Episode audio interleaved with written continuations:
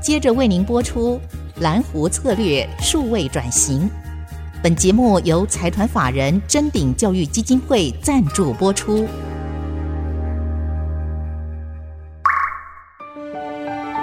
蓝湖策略数位转型，让主持人简真富与您提升决策品质与产业升级，掌握先机。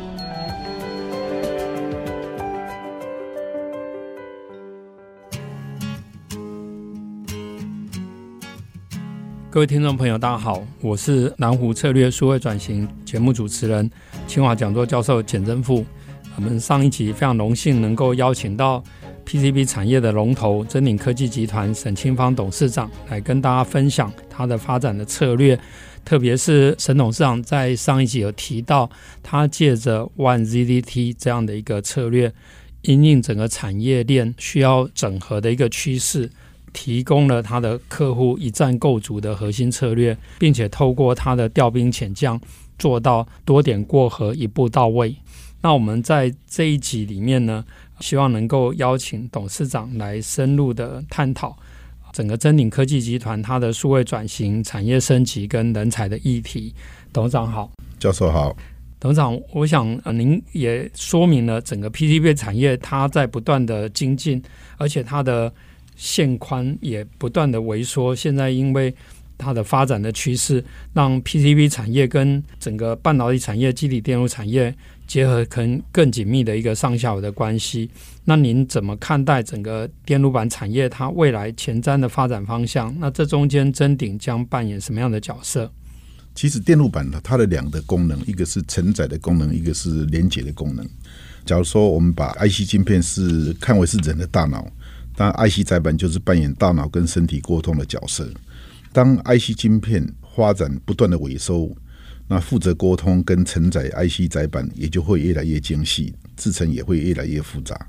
那一般 HDI 就属于高密度连接板的线路，大概在四十到五十微米。那内载板就 MCEP 哈，它大概在三十微米，甚至高阶可以做到二十五微米。那 IC 载板的路线路其实已经发展到八微米。可能明年开始就往六微米方向发展，制作困难度也会更高。所以 IC 载板是 PCB 产业链最高端的产品。我很早就认为臻鼎势必要这样做这块业务。那现在时机已经成已经成熟，所以臻鼎过去十几年来营收的复合成长率达到百分之十三点三，远高于业界平均的成长率三点八。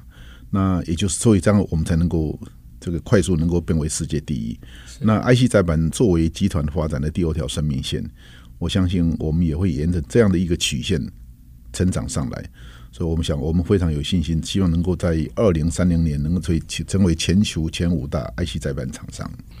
所以，这其实也是过去也包括联发科蔡董事长提过的这个所谓的有不同的这个成长曲线啊，来跳脱所谓一代拳王。那当然，真顶在董事长的领导下，之前已经发展成万 ZZT，做到这个多点过河，一步到位，在很多的 PCB 的领域都做到世界的龙头，合起来也是整个产业的龙头。但是 IC 载板，因为等于是跟半导体产业更密切的结合在一起。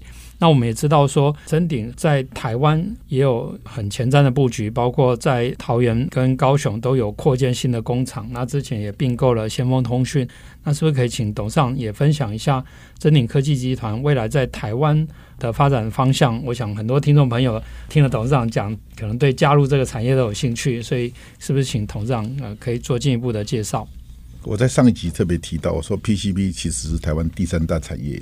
啊，可能大家很多人忽视掉它的地位啊，因为台湾有很好 PCB 的技术跟人才是相当优秀的，所以适合发展高阶的 PCB 的重要基地。所以先锋通信是我在两年前变过的哈，它是具备有生产汽车雷达啦、网通设备啦、AI 伺服器等立即型的一个硬板的技术优势。它尤其全球大概有九成的伺服器是其实是台湾厂商组装的。对先锋来讲是一个相当好的发展机会。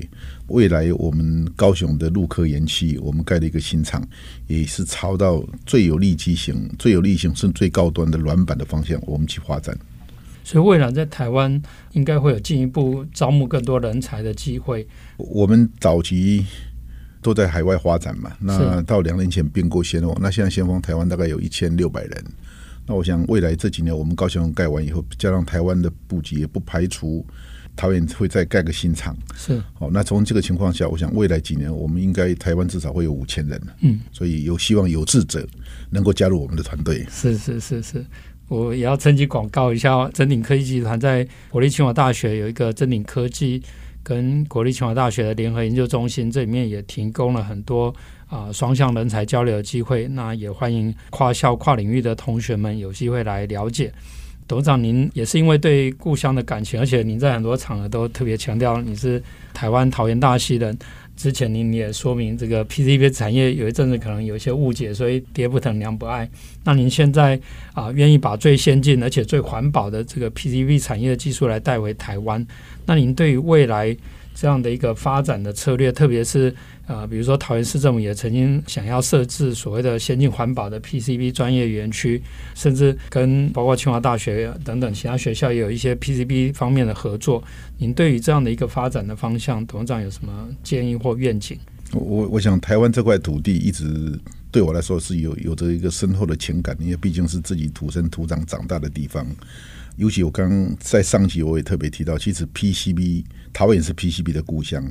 叫我用个数字，就刚上集我特别提到，就是说台湾的 PCB 公司的产值占到全球百分之三十四，这三十四里面有百分之八十三的公司其实都在桃园，所以希望能够将最先进的技术、最环保的 PCB 产业能够带回台湾，也许产业链能够团结起来对外界的竞争。那目前台湾的 PCB 仍然还有技术跟人才的红利，嗯，但是很多厂房其实都是老旧的。我我时常在各种场合讲，我说像桃园的 PCB 厂，大概平均年纪大概有三十二岁的，嗯，那你想说三十二年前盖的 PCB 厂？到现在，不管当时的雷奥也好啦，或者设备也好啦，公安的其实都是一个很大的、很大的问题。我想这些都必须要改造，所以我想希望能够带头作用，能够在桃园设计一个最先进的 PCB 研。假如能够桃园设一个最先进的 PCB 研，去，采取最先进的环保设施规划，有了新厂房、先进的设备，再加上 PCB 研究院促成产学研的一个整合，我想才能成为台湾电路板产业坚实的后盾。以引领未来产业的一种各项挑战，哦，这也是我一直念兹在兹的一件事情。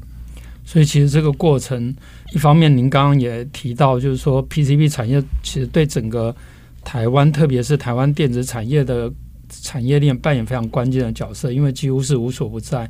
可是，台湾虽然这方面很多很大，但是有些厂其实是非常老旧，甚至它可能已经跟这个一般居民的区域都混在一起了。然后，因为厂房的老旧、管线的老旧等等，可能也会造成潜在的一些风险啊。那透过如果将来能够成立一个 PCB 的专区，像臻鼎或者其他这些领先的厂商，用最先进的技术，就能够让这个产业彻底的转型升级，然后并且创造更多的这些就业的机会。那有关于这个部分的发展。当然，一部分也会跟环保结合在一起。那我们知道，真鼎科技集团在国内外都得过很多环保的大奖，甚至也是 Apple 少数啊，特别在它的供应商里面，把它特别用专章来介绍。大概只有真鼎跟台积电有获得这样的荣誉。那您可不可以分享一下，就是说对于这样的一个环保？而且您用这个发展科技造福人类、精进环保、让地球更美好来作为整个真鼎的经营使命，那您可不可以来做个这一方面的分享？其实环保这件事情，我在二零零六年的时候，我曾经跟内部同仁讲，我说环保只要做不好，这个事业宁我宁可不做。我想我跟简教授，我们都是同样桃园大溪人，是啊。我小时候呢，在家在家里面，我妈妈跟我讲，阿芳，今天中午没有菜。我背个细垫子到河边去抓抓鱼，垫垫鱼就就有鱼可以吃。那时候我考上高考，进入公家银行上班。那时候也只是一个梦想说，说啊，假如有一天退休以后，拿个退休金就可以回家，像陶渊明一样过的那种田野生活。就三十几岁以后，就发现说啊，怎么稻田的水都已经连鱼都没有了？这也是因为工业化之后的一个污染掉了，所以。嗯我一开始在经营真鼎的时候，我就下定一个决心，我说环保做不好，这个事业我宁可不做，因为这样贻害后代，甚至破坏地球的生态。哦，这是我一直念之在兹的事情。我在二零零六年我们开始建厂房的时候，我就采取业界最高的标准。当时还很多人认为说，我质疑我说：“沈董，你太浪费了吧？经营事业就好了，还要把环保做那么好。”我那时候跟很多人讲，别人都甚至嗤之以鼻。不过到现在来以后，大家都说我才是对的，因为我想也不止大陆，其实各个地方对于环保的重视越来越严格，所以我们工厂也因为我做当时就把基础建设好，那也落实执行，所以我们完全没有受到影响。所以真鼎在环保这一块。到现在还是持续引领业界，备受国际一线客户及地方政府的认可，也成为我们强大的竞争优势。我想这也是一份社会责任。除了环保标准领先同业以外，我们也采取先进的节能设备，使用低碳无土的一个环保材料。我们在淮安里有个第第二研期，我们也用太阳能发电等等，一步一步在实现所谓的 EPS 加 ESG 的一个愿景目标在落实。然后非常感谢董事长在这一段的分享哈，我们呃稍微先进个广告，等一下还要再进一步请沈董事长来介绍臻鼎科技集团在 ESG、在环保还有在其他领域的一些分享。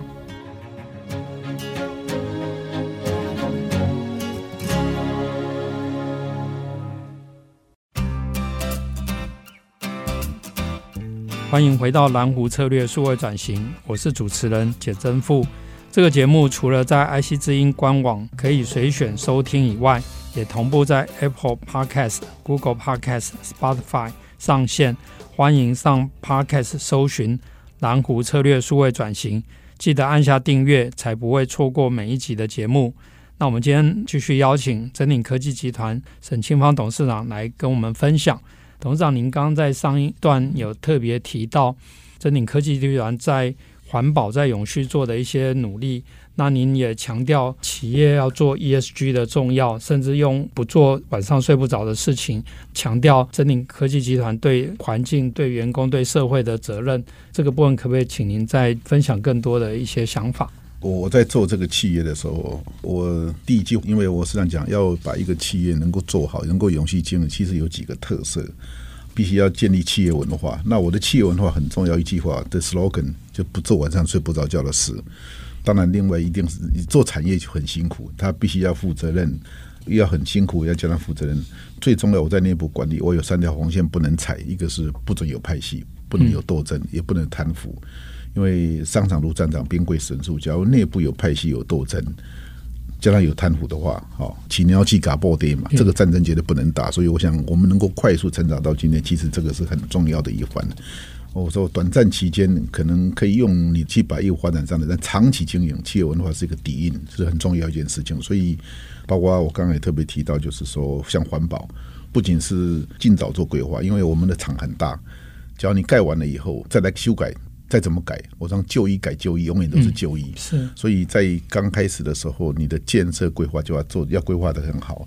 所以我只要不是十几年前能够把这种自己很坚持要做这一点，所以有时候我我时常用一句话，我说当一个领导人，他的决策有时候是很孤独、很寂寞的，因为别人没有办法感受到。他说我我就是这个典型，我一直很坚持，我认为这是一个领导人必须要具备的一个特色，所以这是领导人特质很重要的一环。是，我想这也是为什么正鼎科技集团可以在全球不同的地区都能够稳定的成长，因为一开始就用比较高的环保的标准，自然而然不会因为后来可能不同地区它的一些调整而改变。那当然，这也是您在之前的节目里面特别提出对台湾发展这个 PCB 产业的一个建言，因为。如果要维持这个产业，甚至让它变成台湾，不只是真鼎需要第二条生长曲线，台湾也需要另外一个重要的造园产业，特别是像 PCB，它影响整个产业链，所以应该要有一个专区，然后把这个环保做好，然后整个产业生态可以一起来发展。那也因为这个样子，真鼎科技集团其实在您的领导之下，推动了很多创新来引导整个产业，也包含了跟。啊，不同的学校，包括国立清华大学，包括啊原子大学、中原等等的一些合作。那您也设了很多的奖学金来协助大家。那可不可以就这个部分，请董上来分享一下真鼎科技集团在 ESG 以外，对于学校的产学合作的一些做法？我想臻鼎除了在智能制造的物流的整合以外，AI 智能的检测，利用大数据的分析，发展智慧制造系统，进行企业数位升级的转型，一步一脚印实现臻鼎智能工厂的蓝图。我想，如同简教授书中所言，管理人才跟技术无法外求，更需自强不息，行胜于言。因那个简教授丰富的这个学识经验，同时也体悟到智慧制造及数位转型需要引进更多的专业人才，所以我从二零二零年六月十八号开始，臻鼎就跟清华大学携手合作，成立联合研究中心，致力推动电路板产业智慧制造跟先进制程跟先进材料，并设置臻鼎科技讲堂，共同培育智慧制造人才。那我想，除了清华大学以外，其实正定也跟中原大学啦，跟研制大学也有设立的一个所谓的一个大数据研究中心。是哦，那还甚至跟大陆很多的学术机构也进行产学合作，同时也设置很多奖学金，借此能够吸引更多人才能够投入这个产业，真正做到所谓的一个产学研合一。是，我想，特别是陈董事长提到跟清华大学的合作，包含了智慧制造、先进的制程跟先进的材料。啊，甚至将来也扩大到像环保，甚至带动整个 PCB 产业的研究。那未来我们知道，真领科技也设了很多的奖学金，甚至不是只有大学生而言。我知道啊，您对于弱势，尤其很多的高高职生啦，哈，因为高职就、嗯、其实很多人忽略到一块哈，高职跟高工的学生，其实那些学生可能他不是成绩很好的。那我们最近也在八月份也会在桃园颁发一个五百八十八万的奖学金来给这些人。是是是。我想整个产业跟社会都有点 M 型化，所以更需要有人去关注呃弱势的，或者说刚刚董事长特别强调说，真鼎科技集团未来也会去帮助像高职生，让他们有机会拿奖学金，有机会来对产业做一些贡献。那您刚刚也提到，就是说真鼎在推动呃永续啊、有很多的具体的实例。然后也获得了很多的奖项。那可不可以针对真鼎在 ESG 的愿景等等，可以再做一点呃补充的分享？为什么会提到 EPS 加上 ESG？嗯，因为企业不赚钱是个耻辱。是，这也是以前王永庆先生所讲的，说企业不赚钱是耻辱。为什么是耻辱？因为你不能给员工好的薪资条件嘛。是。第二个也不能回馈给股东嘛。是。那第三个呢，不能缴税给政府嘛。是是。所以企业还是要赚钱。那赚钱之后的 ESG 是很重要的。是。所以我不管在环保也好啦，在公司治理也好啦，在是在关怀社会也好，嗯，其实十几年下来，我是其实我是不遗余力的在发展这一块。所以因为这样子，台湾成立一个真鼎教育基金会，是目的也是希望就是说。从这件事情来做，那环保的部分呢？我们现在也不仅说把自己环保做好哈，甚至是我们最近今年我也在屏东，就是跟我们的林务局啊，哈，我们监证做所谓恒春半岛外来入侵种银河欢移除复育的一个造林计划。其实我觉得可以推动事情很多，所以刚刚特别提到说，我们有一个增点七力哈，是，也就是从我们在开发的时候，在物流的也好，甚至在员工的一般的。生活的部分都可以去做这方面的工作。是是是。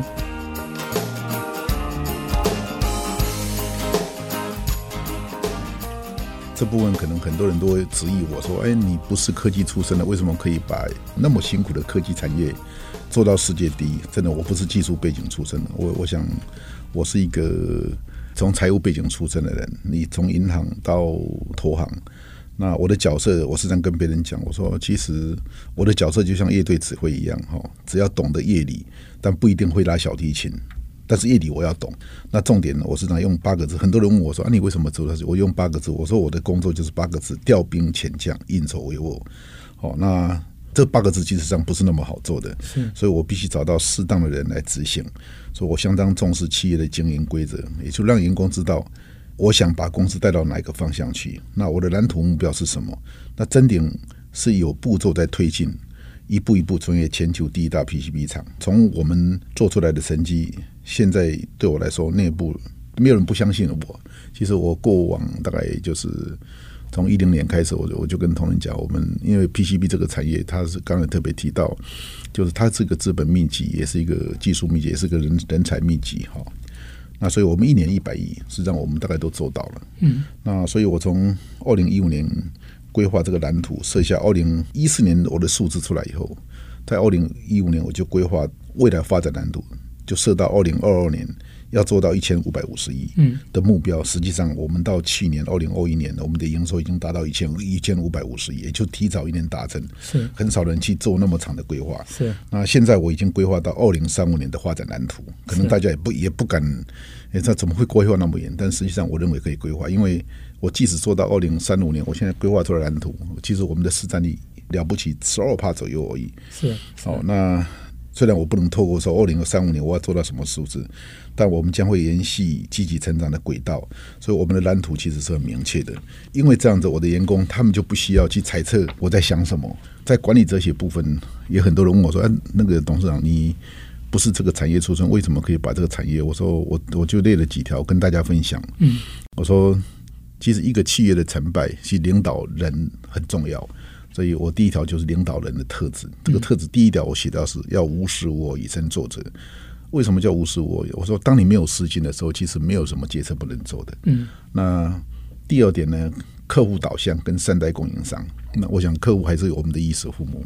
那你要知道客户什么？我经常讲说，你知道客户什么，你才能够满足他嘛，或者他凭什么要采购你？但是我最重要强调一点，善待供应商，我也很在乎。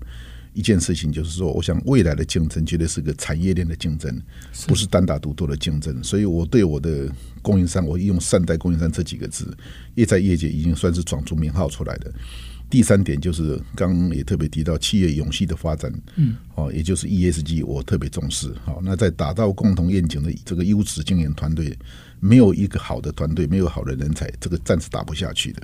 第五点，我想建立所谓的学习型组织。我我们公司我一来以后，大概我们平均四万多个员工，每个人的学习每一年的学习时间大概在六十八个小时，是在六十八个小时。所以我想，呃，有愿景、有共同目标，才能够留住人才，那才能够共同打造一个基业长青的企业。我想简单几点跟大家分享。是，而且董事长特别提到打造学习型组织，也特别感谢正鼎科技集团来赞助《爱惜之音》这个节目，等于把原来公司内部的一个教育训练的机会也分享给各位听众朋友。那我们今天非常高兴，也非常荣幸能够请到正鼎科技集团沈庆邦董事长来跟我们分享正鼎科技的发展策略。今天的节目就进行到这里，谢谢大家的收听，我是简正富，我们下周同一时间再会。本节目由财团法人臻鼎教育基金会赞助播出，启动数位领航，臻鼎教育基金会与您一起终身学习。